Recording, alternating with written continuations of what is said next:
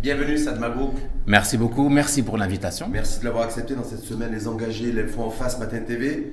Sad Mabrouk, humoriste, Oui, coach vrai, et, et creative manager. exactement ça. Stand-upper ou start-upper? Start-upper en tant que stand-upper pour de nouveaux projets qui arrivent bientôt. Eh bien, on va en parler aussi, Sad Mabrouk. Magnifique. Euh, pendant, ce- pendant cette info en face, avec vous Volontiers. Euh, Il y a- personne. Il y a, personne. Il y a, que vous. Il y a que vous. Justement, l'hu- l'humoriste, l'artiste que vous êtes, la situation, est-ce qu'elle est, qu'elle est marrante, la conjoncture aujourd'hui On a l'impression que tout le monde fait la, tout le monde fait la tête, Ouais. la cherté de la vie. Donc, je me dis, quand on est humoriste comme vous, est-ce qu'on est qu'on a du boulot Est-ce qu'on a de l'inspiration surtout? C'est c'est justement ça. Enfin, un humoriste, c'est d'abord un citoyen. Donc, euh, face à mes responsabilités, certes, j'y suis. Et puis après, face à cette conjoncture, c'est vrai que c'est pas trop drôle à vivre. En tout cas, ça crée de la matière pour en rigoler. Euh, Ça crée de la matière pour en rigoler. Oui. Le tomate à 12, 13 dirhams pour vous, vous trouvez que c'est. on va, on va littéralement sortir des marques de tomates, tu vois. Ouais. Tu auras une tomate low cost, une tomate euh, high cost. euh, euh, le fait que tu puisses justement compter les centimes pour aller faire un bon repas. euh, le burger que tu prenais à un prix et qui a explosé, on dirait qu'on on l'a survitaminé. Ça, ce sont des choses drôles. Et je fais aussi partie de ces personnes qui, pour, pour lesquelles euh, l'art, l'humour spécialement, n'est pas toujours fait pour être engagé, pour aller en devant de la scène, pour défendre des causes.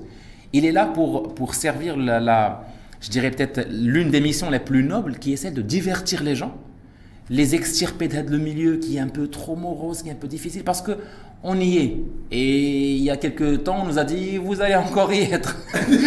Donc, Et a priori, on va encore y rester. Oui. Encore un certain temps. Donc, je me dis, alors vous, ça vous dites en fait, moi, je, voilà, même si effectivement c'est compliqué, c'est un peu tendu pour ça. la majorité des, de nos concitoyennes et concitoyens. Oui. En même temps, vous dites, moi, je, moi, mon job, ma mission, ma passion, c'est de détendre les neurones des gens et euh, faire en sorte qu'ils se reposent un peu, qu'ils relaxent un petit peu leur appareil cérébral. entièrement d'accord avec toi parce que euh, une personne qui arrive dans ton spectacle, qui va passer une heure et demie, voire deux heures à rigoler, et euh, j'ai aussi la chance d'avoir cette capacité à, sortir du cadre du spectacle et improviser. Quand tu improvises avec quelqu'un, c'est que tu le mets en valeur. Ben, au bout de deux heures, j'ai été avec des gens, j'ai eu un lien social, j'ai rigolé, on m'a mis en valeur. Je peux sortir pour faire face à ce quotidien d'une nouvelle façon.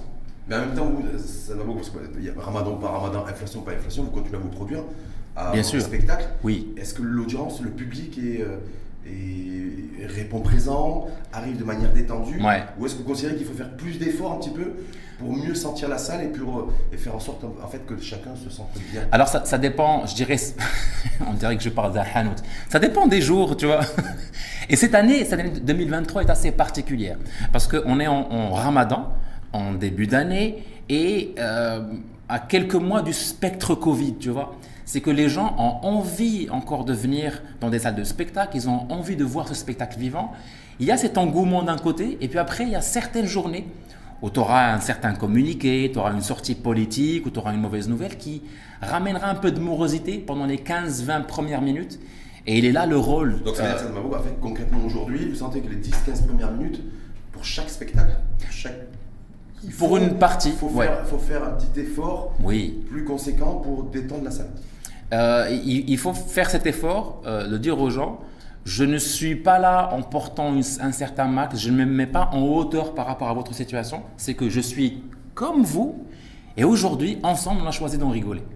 Et il se peut qu'on n'en parle plus dans 15 minutes, on va parler d'autre chose pour pouvoir sortir de cette salle avec une nouvelle énergie, avec une volonté de faire face au quotidien d'une nouvelle façon. Et avec ça, ça ne va pas. Le, le fait d'avoir cette conjoncture un peu particulière aujourd'hui, l'inflation, cherté de la vie, ça s'écrit d'ailleurs sur, la, sur Ouais. la durée, ça risque de durer d'ailleurs encore un certain temps. Mm. Est-ce que pour vous, c'est aussi euh, inspirant C'est-à-dire, voilà, parce qu'effectivement, on voit, vous disiez, bon, sans aller à la caricature, le fait de chercher Mm. un petit peu sa petite monnaie pour pouvoir faire son petit mais au-delà de ça, est-ce qu'il y a aussi des, Bah, il y a- y comportements sociaux qui vous inspirent Alors, ce qui est beau, euh, peut-être dans l'humain, voire aussi particulièrement chez le Marocain, c'est qu'on peut se montrer très créatif. Euh, comme on dit un peu en grande euh, comment La porte est grande ouverte hein, en, matière de, de créativité.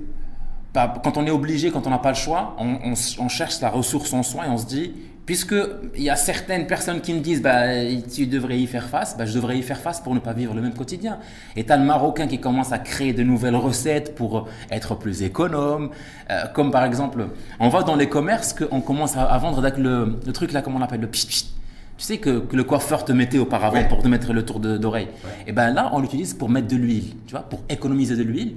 On met plus l'huile directement au le on va vaporiser le là avec de l'huile pour économiser ce qui s'avère être efficace et drôle. L'autre, il va te dire, bah, je, vais, écoute, je, vais, bosser et puis après avoir un petit commerce, je vais vendre des trucs sur Internet pour faire gagner. Et ces, ces scénarios-là vont nous donner des situations plutôt loufoques, plutôt drôles, qu'on pourra volontiers utiliser en sketch. Et ça, et ça quand c'est utilisé en sketch, et quand vous l'utilisez, vous, ça dans sketch, ça fait. Déjà, ça leur parle aussi. Oui. Est-ce qu'en est qu'en même temps, vous sentez-vous, parce que vous êtes sur scène, eux, ils sont en salle, que effectivement, disent, mais effectivement, on peut prendre aussi ces choses-là, même si elles sont difficiles et douloureuses au niveau du porte-monnaie. Alors je vais, avec philosophie, avec. Je vais dire une chose qui qui dépend que moi, que de moi, pardon. Souvent, j'entends dans des, interviews ou autres que que le Marocain est, est compliqué à faire rire. C'est personnellement pas mon expérience. Le Marocain, quand il va sentir que que tu es assez naturel sur scène, que tu as travaillé ton sketch, que tu n'es pas là pour, te, pour rigoler de lui, mais avec lui, le Marocain va rire avec toi. Hmm. Il sait que tu vis la même chose, il sait que tu n'es pas là en train de te placer comme connaisseur, comme saveur, comme, euh, comme, comme une personne qui a le savoir par hmm. rapport à lui. Ça te donneur de leçons en fait. Oui. Le Marocain va rire avec toi. Et on est tous rieurs, tu sais, quand on est en réunion de famille, y ait 26 personnes dans un salon, tout le monde va rigoler. Le grand, le petit, le moyen, tout le monde va rigoler. Mais en même temps, est-ce qu'on accepte aussi de quand on rigole de soi et de sa personne? Très souvent, la je sensibilité, la spécificité de notre bah, je, je, On rigole facilement des autres, mais rigoler de soi-même, ou qu'une personne rigole de, de sa propre personne, c'est plus compliqué. Ça, c'est dans, dans les cours de théâtre ou de stand-up que je donne, c'est la première leçon que je donne. Et le premier joker que je donnerai aux gens, si vous voulez faire rire les autres, riez de vous-même. Mm. Acceptez-vous, riez de vous-même, de vos propres situations. D'ailleurs, même dans l'écriture euh, stand-up, il se peut qu'on ait cette tournure de prendre une histoire de quelqu'un et se l'approprier avec son propre quotidien pour la raconter. Ça ramène les gens vers nous. Ils viennent s'identifier à nous, ils disent qu'il n'a pas osé euh, casser le quatrième mur pour rire de ma vie, pour dire nous les Marocains ont fait, nous les machins ont fait. Ben, je ris de moi-même. Et les gens, quand ils voient cette peine transformée en humour, ils vont rire avec toi. Ben, je dirais, rions de nous-mêmes d'abord. Déjà, c'est bien pour nous. Je peux dire que l'une des premières personnes qui profite de cette thérapie de rire, c'est l'humoriste lui-même. Puis après, les gens qui sont là, ben, ils vont suivre le rythme et on finira par avoir à, l'unisson 60 euh, personnes qui rigolent. Et je suppose qu'il vous est déjà arrivé d'avoir dans une salle des gens qui n'avaient pas forcément envie de rire, ou qui se retenaient, voilà, voilà, pour des raisons de pour des raisons d'ego ou autres. Et là, vous faites comment? C'est. Alors, c'est quelque chose. hostile. Mais en tout cas, oui, ça arrive. des personnes qui n'ont pas, qui pas envie de se prêter au jeu du. Ça arrive. C'est, euh, des fois, ça peut. Alors, je prendrai ma responsabilité dessus. Des fois, ça peut arriver parce que nous avons choisi le mauvais moment pour dire oui et venir faire de l'humour. On nous a invités à une sorte de gala dans lequel il n'y a que des personnes qui devraient être sérieuses. Je ne vais pas donner des, des métiers, mais il y a des métiers où ils sont vraiment sérieux, etc. Ils ne voulaient pas quitter le bureau. Et toi, tu dis oui, mais écoute, euh, après le speech du directeur général, ben, je viendrai faire un sketch. Et là, tu n'aurais pas dû dire oui, Saad. Et ça se passe de façon très compliquée. Et là, ce que tu vas faire, c'est j'ai choisi de faire la scène, c'est quelque chose qui me passionne, je suis dans le devoir de, de, bien faire mon métier et tu continues. Et des fois, tu peux avoir vraiment choisi le bon timing, le bon public, et des gens qui ont payé pour venir euh, voir le spectacle, sauf que ils n'ont pas le rire facile. Hmm. Et, je pense c'est quoi vous bah, L'empathie est la meilleure arme pour s'en débarrasser. Il faut dire que peut-être qu'il a reçu une mauvaise nouvelle alors qu'il est toujours sur scène. Peut-être que lui, son style, c'est pas ça. Tu vois, tu rentres directement, chill, ça va, est-ce que vous allez bien? Lui, il n'est pas. Ou, par exemple, il a peut-être pas aimé le sketch. Tu te dis, il est peut-être encore avec moi pendant une heure. Dans la prochaine demi-heure, il va rigoler et euh, utiliser ce que j'ai dit tout à l'heure, le fait de rire de toi. Mmh. À un moment donné, quand tu vas regarder la personne fixement avec bienveillance, oui. vous riez de vous. Je choisis d'abord de rire de moi, et puis après, au fur et à mesure, peut-être euh, euh, rassembler le public. Et alors, ouais. On voit, on entend parler depuis, depuis plusieurs, plusieurs, depuis un petit moment d'ailleurs, c'est une transformation des organisations, des entreprises. Mmh. Je crois que vous êtes coach. Oui. Même si on dit que c'est un, secteur un petit peu où, où, il y a un peu de tout assez anarchisé, parce que c'est Vous partagez ce sentiment Le- le coaching. Appréciation, le coaching, voilà. Alors- ou coach ou consultant. D'ailleurs, parfois ça donne lieu à des, Bien sûr. à des sketchs et des gags aussi. Il y, a, il y a des confusions. Oui. Ben, je ferai moi-même des, des, des sketchs à propos du, du secteur du coaching. Euh, certes, c'est, c'est, un, un métier qui, qui porte encore à confusion aujourd'hui. Pourquoi? Parce que justement, on a la chance de vivre dans l'ère dans laquelle on vit aujourd'hui, dans laquelle on peut être exposé rapidement aux gens. L'information vient rapidement euh, vers nous. Euh, le- comme, comme le fait de te dire il y a trop de coachs sportifs, on dirait qu'il y a trop de coachs en développement personnel. Il y a trop de footballeurs, il y a trop de.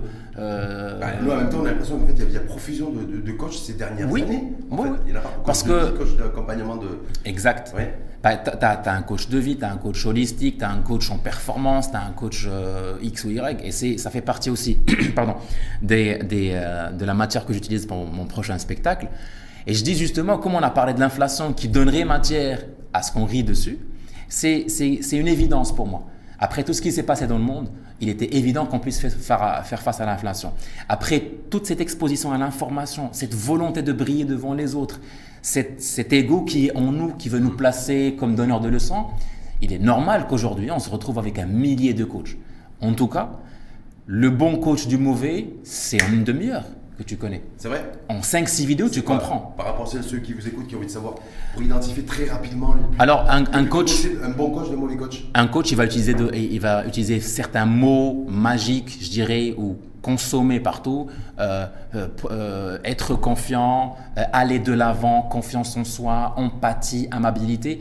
Il ne te donnera pas de stratégie réelle pour aller avancer.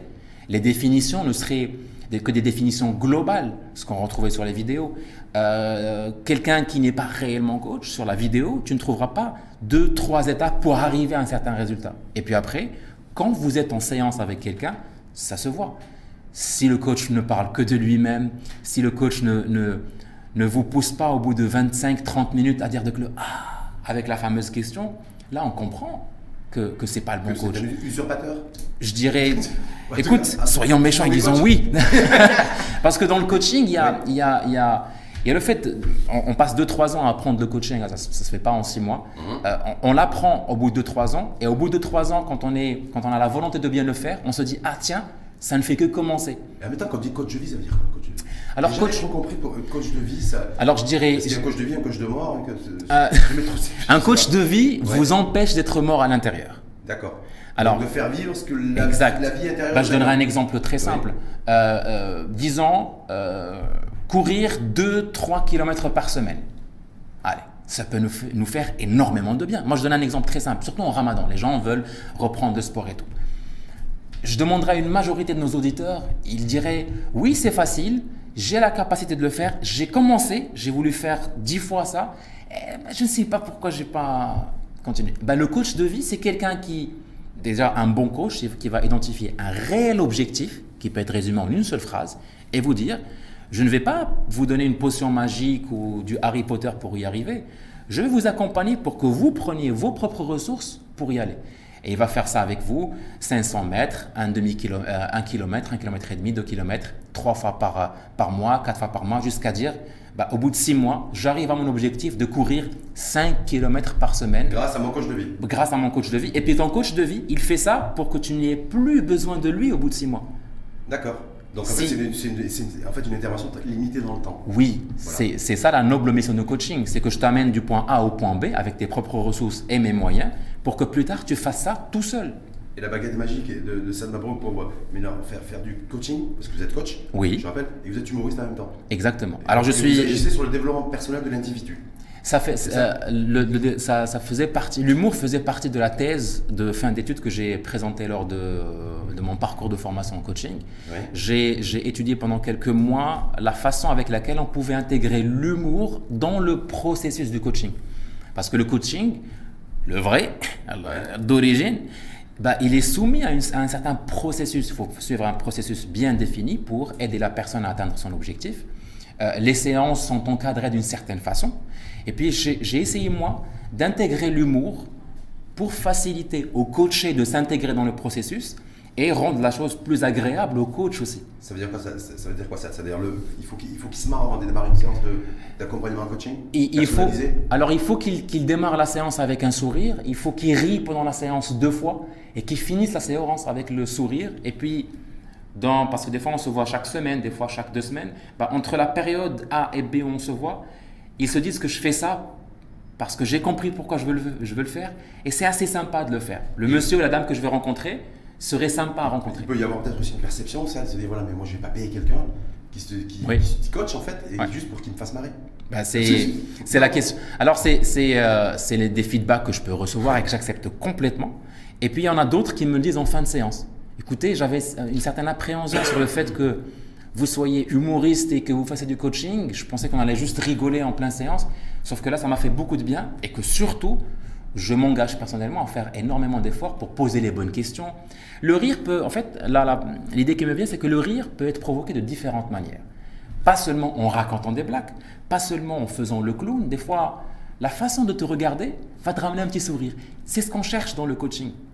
Euh, la façon de formuler la question peut donner lieu à avoir de- cette, cette pointe euh, très fraîche, très légère pour amener la personne à parler. Car en, en séance de coaching, des fois, ça peut être très intense, émotionnellement parlant. Bah, on est peut-être parfois, vous êtes dans l'intimité de certaines choses aussi. Exactement. Donc il deux. Voilà, je me dis. Ramener ça avec un peu d'humour peut permettre aux gens de de- de- de- d'accepter, par exemple, leur part d'erreur. Quand ils, tu sais, je peux te dire, euh, je veux venir me coacher car je cherche à développer telle ou telle compétence en moi. Et on découvre que au cours de ton processus, tu es responsable de plusieurs torts.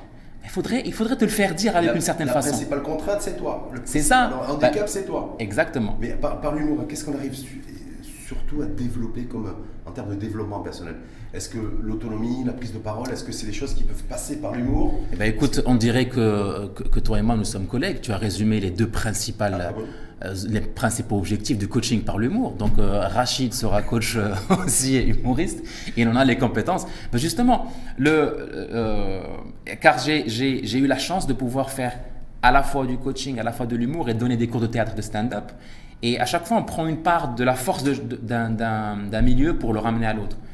J'ai euh, eu trois, deux personnes qui ont choisi dans leur parcours de coaching de faire de la scène pour gagner en confiance.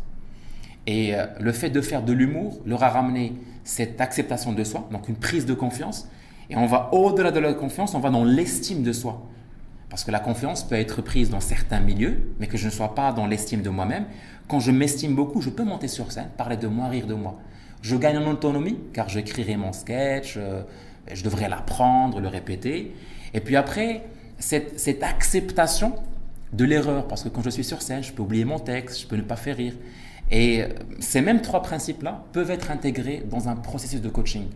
J'accepterai mieux les critiques, j'accepterai le fait que mon coach me dise, me dise pardon, que c'est pas à cause du- des Marocains qui sont comme ceci, c'est pas à cause de ton entreprise, c'est à cause de la façon avec laquelle tu écoutes les gens. Ben, c'est pas la bonne façon. Avec humour, je peux le prendre et je peux le digérer pour l'appliquer plus tard. Et après, c'est beaucoup plus simple. Donc, on voit, on voit le- comment, comment l'humour peut être une vraie valeur ajoutée Oui. dans le processus de développement personnel. C'est ça. Et euh, y, compris sur le, le capital confiance en soi. Sachant qu'on n'a pas, de prendre la hauteur.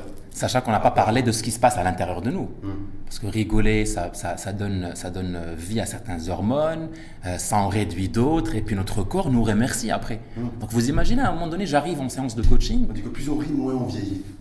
Vrai, Plus vrai, vite. Vrai, vrai, c'est vrai. vite. Ouais, Ouais. Totalement vrai, Mm. totalement vrai. Même dans le sport, vous remarquerez que certains sportifs essayent de garder le sourire à un moment donné. Il y a même des boxeurs qui jouent avec ça. Mm. Moi, quand j'étais jeune, je comprenais pas quand, quand, je, faisais, quand je voyais Nassim Hamid faire son, son, son show rigoler. Pas parce que ça crée des certaines hormones qui vont l'aider à aller au-delà de sa, de sa performance par rapport à, à, à son adversaire. pardon. à, à son anniversaire. Ça m'a beaucoup. Parce que j'ai en préparant votre venue, titulaire d'un bac plus 2 en sciences maths, matheux. Ouais. Donc, il est prédestiné à faire autre chose que de faire de l'humour, être stand-upper et à, à être- à à faire en sorte de, Je, je pense que. faire rire les gens en fait. Je, pense que le- matheux comme vous Ouais. se retrouve humoriste aujourd'hui? Je pense que, les, que, que certains de mes collègues au lycée, certains de mes profs sont totalement surpris de me voir sur scène, de me voir faire, faire rire. Et je pense que si on m'avait, on leur avait eux posé la question, et moi aussi, il y a quelques années, je mais impossible, mais il est fou. Le là, non À l'école, vous étiez pas marrant, au collège, au lycée Alors, à, la maison, j'étais marrant entre potes, tu sais, euh, entre, euh, avant le début des cours, Dribaz, Neka, avant le lycée, j'étais quelqu'un de drôle. Euh, sur Messenger, avec les demoiselles, j'étais très, très drôle. avec les demoiselles? Avec les deux monsieur? Non, une. Parce que c'était l'un des atouts principaux pour euh, justement capter l'attention de certaines. Alors qu'en classe, j'étais celui qui avait. Vous savez, moi j'étais dans la génération qui, euh, qui disait celui qui a beaucoup de dima, dima, beaucoup de maths, etc. sur lui, c'était le matheux. Et moi j'étais ça. Jusqu'en dernière année. Euh, lycée Lycée, il y a un truc qui s'est passé. Je sais pas. Un déclic? Un déclic qui s'est passé. J'avais beaucoup consommé, tu sais, je faisais partie de la génération de euh, Jamal Tebboune, Gad Elmaleh, puis après il y a eu Mustafa Atrassi avec son essai euh, sur la chaîne nationale, Mise aussi, et c'est en regardant les deux premiers, je me suis dit, ah ça existe ça L'humour en français, moi j'étais trop dans le théâtre des écoles, les Darshebab, etc. Puis après je me disais, un jour, mais c'est loin, ils sont en France. Après, il y a eu Mustafa Atrassi dans la chaîne que je regardais avec les parents. Mmh, je disais, mais, mais je suis peut-être pas fait pour ça. Puis après, il y a eu Mise un Kazaoui qui rencontre un autre Kazaoui international qui font le Megarama. Et là, il y a eu le déclic. Je me dis. Donc, c'est quoi? C'était le déclic C'était pourquoi pas moi? Pourquoi? ça, ça peut être quelque chose aussi qui peut Pourquoi ne pas rire? dans lequel je peux m'engager? Alors, le, le, premier déclic me disait pourquoi ne pas sortir le rire que je laissais à la maison, etc. Ne le faire un peu, euh, même au lycée. Euh, donc, durant les soirées de fin d'année, euh, les activités, je, je m'exposais à l'humour. Puis ensuite, durant mes deux premières années, j'ai rencontré aussi ce, métier passionnant qui était celui de former, de rencontrer les gens dans des centres de formation. Et là, c'est devenu pour moi une petite scène. Sans le comprendre, j'étais en train de faire une certaine pédagogie humoristique avec les gens. Mais ce qui est fou, c'est que ça s'est produit en fait, il y a eu un déclic que vous n'arrivez toujours pas à identifier précisément aujourd'hui. Oui. C'est alors dernière année de lycée, ça s'est produit dernière année de lycée. Et ça, et ça, ça s'est produit en dernière année de lycée. Même mes parents ont ressenti même un relâchement par rapport aux études. J'étais plus le même matheux que j'étais auparavant. Je commençais à me détacher. Hein. Et, euh, et, ça a pris vie au bout de trois ans après le bac. D'accord. Parce qu'après, vous êtes parti à Marrakech aussi, j'ai vu. Alors, au, départ, j'ai fait, fait une. Euh, j'ai décidé de, de, de, quitter le foyer parental pour aller finir d'autres études. Je dis, maths informatique, je pense pas que ce soit pour moi j'ai commencé à faire tout ce qui est communication et management. Mhm. Et euh, en faisant cette année, il fallait, pour, tu sais, tu, tu dis, je sors de chez moi, je, je, bosse le matin, je, je, je, fais des cours du soir, etc. Tu te dis, je vais trouver un petit club de théâtre ou autre. Et en cherchant ça, je suis tombé sur l'annonce du Marrakech du Rire en 2013. Mhm. Oscar Sisto, le grand Oscar Sisto qu'on voit en, en, Star Academy à la télé, il arrive au Maroc, il donne, euh, il donne des cours. Je ne comprenais pas au départ. Je voyais masterclass humour Oscar Sisto, j'y vais. C'était ma mère d'ailleurs qui m'avait envoyé une petite photo pour me dire ah, ça pourrait t'intéresser. Euh, et là j'y vais en 2013. Et euh, je pense que ça c'est le, deuxième bon déclic. Quand il m'a dit tout ce que tu fais, c'est faux. Tu as le talent, tu as la posture, mais tout ce que tu fais là. Tu as à côté de la plaque. Ouais. J'étais la plaque même. Donc c'est lui en fait qui vous a recentré, Exactement. qui vous a accompagné aussi Oui.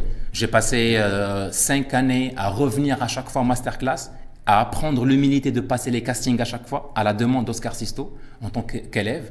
Et puis après, au bout de la cinquième année, je pense qu'il a senti que j'étais diplômé. Ils m'ont proposé de devenir co-formateur avec lui en masterclass du Marrakech Rire. Et j'ai passé deux ans en tant que metteur en scène. D'ailleurs, vous avez présenté comme la révélation du Marrakech du Rire 2013 à l'époque. Exact, ouais. Je m'en souviens. Justement, Marrakech Juré, c'est juste parce, parce que c'est la ouais. du moment, pas d'édition pas 2023. Alors, il y a ceux qui regrettent mhm.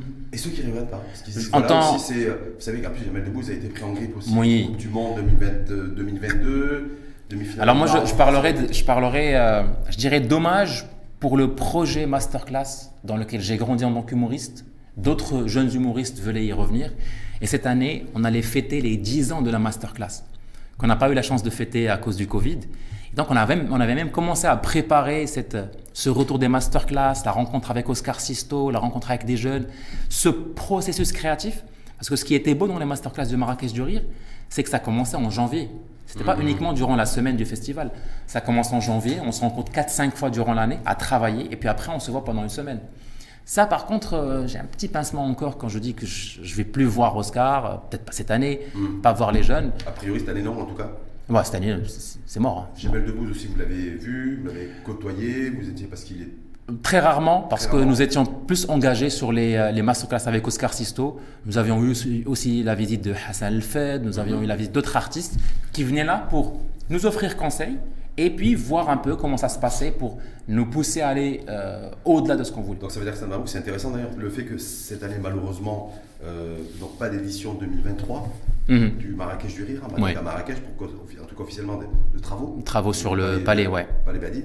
Oui, en tout cas vous, ce que vous déplorez, ce que vous trouvez dommage, c'est le coup d'arrêt en fait donné au masterclass. Oui, qui devaient fêter leur 10e anniversaire. C'est ça. Et c'est tout, en fait, Masterclass, c'est tout, ce qui, tout le satellite autour. Moi, j'ai grandi là-bas. formation et d'accompagnement oui. des humoristes en herbe. C'est ça, en fait. Et c'est vrai que c'est que je pense qu'il y avait plusieurs personnes qui, qui ignoraient cette partie du festival. Ce C'était pas uniquement un festival dans lequel il y avait des gens qui se produisaient, il y avait de la formation qui se faisait.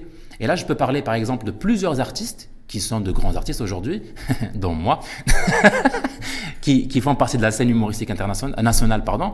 Haytham Miftah, Mehdi Shihab, Ayoub Idri, sont des personnes qui étaient en masterclass. Et ça a créé des liens amicaux, des liens artistiques qui ont donné lieu à, à, de belles choses aujourd'hui. Mm. Du coup, oui, euh, ça nous met face à cette tristesse de voir que les choses s'arrêtent. Et ça nous met aussi face à une certaine responsabilité. C'est une pause, hein c'est pas oui, pour, pour, cette année. Et ça nous met surtout face à une responsabilité. En tant que jeunes, nous avons euh, bénéficié de, très très très bons ateliers de qualité.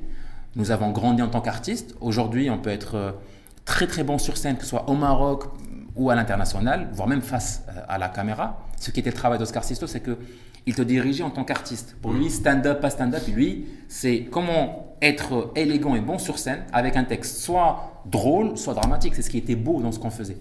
Ben, on est face à la responsabilité de peut-être penser à partager ça aujourd'hui il est, il est temps qu'il y ait plusieurs masterclass au Maroc. Bien sûr. Une à Casablanca, l'autre à Rabat, une à Marrakech, et ainsi de suite. Mmh. Et surtout, vous avez dit, en fait, nous, nous, les Marocains, on n'a pas de problème avec l'humour.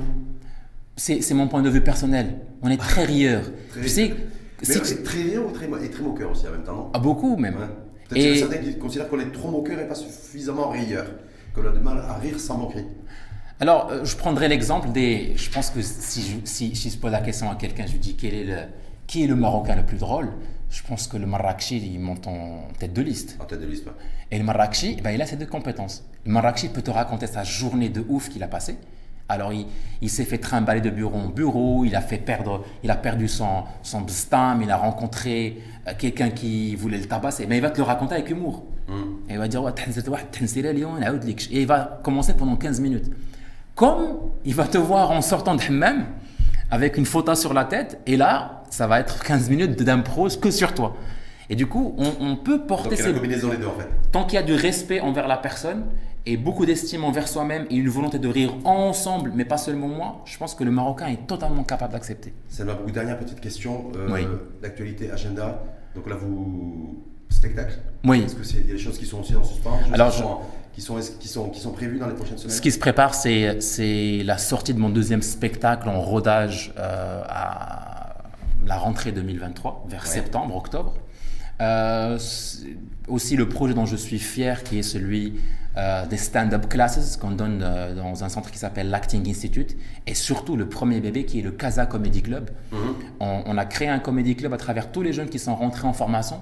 Et aujourd'hui, le Casa Comedy Club se retrouve avec 10 dates de spectacle pendant le ramadan. Des dates à Casablanca, des dates à Rabat. Et pour moi, c'est une très belle consécration d'un travail qui s'est fait sur deux ans. Et surtout, euh, agréablement surpris par le niveau d'évolution des jeunes. C'est pour ça que j'ai dit tout à l'heure que nous sommes face à cette responsabilité de dire on a été euh, chanceux d'avoir des, des, des, masterclass au Marrakech du Rire, peut-être aussi à Afrique du Rire, etc. Ben Aujourd'hui, c'est à nous de donner et de créer parce qu'il y a une, autre nouvelle génération qui arrive. Je ne sais pas comment je vais l'appeler d'ailleurs. On parle déjà de nous en tant que nouvelle génération. Complètement. Et ben je vois qu'il y a une dizaine de Kazaouis qui sont une néo-génération. Génération X, ouais. Z et on s'est arrêté à Z en fait. Ben, on, va, on va commencer avec les alpha beta. Exactement. alpha, oméga. Alpha, oméga, exactement. Merci en tout cas, Ced. Merci beaucoup. Vous souhaitez bonne chance pour la, pour la suite. Merci pour, l'invitation. C'est intéressant d'avoir reçu, d'avoir avoir reçu vous, ça m'a dans cette semaine d'engagement, un engagement, un engagement de vie, dans l'humour, dans le coaching, dans l'accompagnement personnel, et puis dans le partage aussi, parce que c'est vrai que vous avez été chanceux ou privilégié oui. moment d'avoir profité aussi de tout un écosystème mm. masterclass du Marrakech du Rire à Marrakech, d'avoir rencontré des mentors, des gens qui maîtrisaient parfaitement le, le stand-up et l'improvisation, c'est ça? Et Donc aujourd'hui, c'est le, le, partager aussi avec les nouvelles générations. C'est exact. J'ai tout résumé tout résumé d'une façon tellement belle que moi je, moi je vous regarde là. C'est un show. Ça c'est une belle impro. Hein. Belle impro. Effectivement, là, vous avez été dans l'impro pendant 28 minutes. Ah c'est c'est tout à fait ça. Hein. C'est de l'impro en réponse en question en portant ce qu'on souhaite porter au public. Complètement. Merci en tout cas infiniment à vous, Salma. Merci. humoriste, coach et créatif. Je le dis en anglais ou je le dis à la, Alors, euh, on, va, on, va le, on va le faire en trois langues. Foukahi, coach en développement personnel et creative manager en entreprise. Merci à vous, à très bientôt. Merci beaucoup.